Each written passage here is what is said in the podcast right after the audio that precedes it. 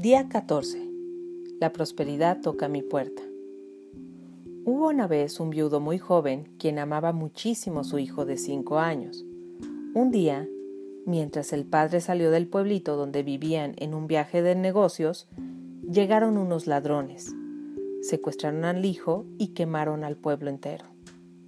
Cuando regresó el padre, vio el pueblo todo quemado, detectó el cuerpecito de un niño todo carbonizado y en un estado de pánico, asumió que el pequeño era el suyo. Lleno de dolor, ordenó inmediatamente que el cuerpo de su hijo se cremara y que las cenizas se colocaran en una hermosa bolsa de terciopelo, la cual él colocaría cerca de su corazón. Pasaron los meses y el dolor del padre se intensificó. A donde quiera que iba, él cargaba con las cenizas de su hijo, manteniendo la memoria de su pérdida siempre presente. Entonces un día, el pequeño se escapó de sus secuestradores y encontró la manera de regresar a su casa. Al llegar a la nueva cabaña de su papá, en la mitad de la noche, el pequeño estuvo afuera tocando la puerta mientras que su padre estaba sentado adentro, sosteniendo con fuerza la bolsa de terciopelo con las cenizas, llorando por la memoria de su hijo que había muerto. ¿Quién es? preguntó al escuchar los golpes en la puerta. Soy yo, papá, gritó el niño. Soy tu hijo. Por favor, déjame pasar. Estaba tan enojado de que alguien le estuviera jugando esta cruel broma que el padre gritó que se fueran para que él pudiera continuar con su duelo.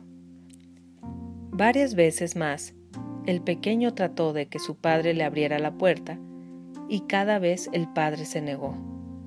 Finalmente, el pequeño se rindió y se fue, y desde ese día en adelante, el padre y el hijo nunca más volvieron a verse. Algunas veces, como el padre, nos aferramos tanto a algo que pensamos que es el único camino, que cuando la prosperidad nos toca la puerta, la ignoramos por completo. Estamos tan ocupados manteniendo nuestras viejas creencias, nuestras viejas formas de pensar, las viejas verdades y enseñanzas, que aun cuando lo que más queremos está en la puerta tocando y llamándonos, no lo dejamos entrar. La prosperidad no es algo para lo que trabajamos, es algo que dejamos entrar en nuestras vidas. Está parada fuera de nuestra puerta de la conciencia y toca gentilmente. No entrará sin que la dejemos entrar. Sin embargo, nuestra labor no es tan solo reconocer el golpe en la puerta, sino soltar las cenizas de la limitación a la que hemos estado atados por tanto tiempo para dejar entrar la prosperidad. La primera pregunta que debemos hacernos es, ¿estamos dispuestos a dejarla entrar? ¿Sí?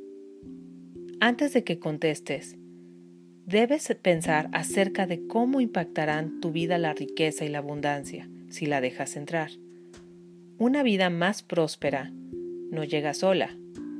Viene acompañada de todo tipo de cambios, de nuevas responsabilidades y un juego completo de nuevas creencias, las cuales, en su mayoría, no son compatibles con las viejas.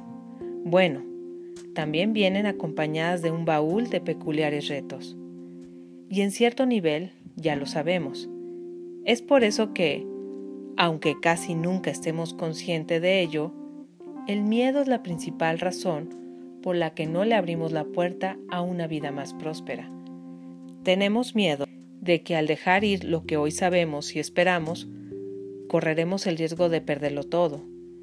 Y al no poder tomar ese riesgo, elegimos estar de duelo por su pérdida en lugar de dejar entrar una vida de riqueza y abundancia. Por eso, el día de hoy, me gustaría que pensaras, que realmente pensaras, sobre todas las razones por las que, hasta ahora, puedas haber sentido miedo de dejar entrar la prosperidad en tu vida. Pregúntate qué es lo que más temes. Y entonces escribe las respuestas como vayan llegando. Mantén la lista a la mano, agregándole las respuestas a medida que vayan llegando. Mañana aprenderemos cómo deshacernos de esos miedos de una vez por todas. La acción del día. Escribe las respuestas a la pregunta del día de hoy a medida que éstas lleguen y relee tu plan de negocio para la prosperidad. Coloca tu cuota de dinero del día de hoy en tu contenedor y lee la afirmación que está en el contenedor tres veces. Bendice a todos los que están a tu alrededor, incluyendo a los otros participantes en este experimento. Imagina cómo aquellos a quienes bendices prosperan y se rodean del bien. Entonces, bendícete a ti mismo e imagina lo mismo. Puedes continuar bendiciendo a la persona o personas en tu lista de bendiciones. El pensamiento del día. Tienes que tomar riesgos. Solo entenderemos el milagro de la vida cuando permitamos que suceda lo inesperado. Paulo Coelho. La afirmación del día.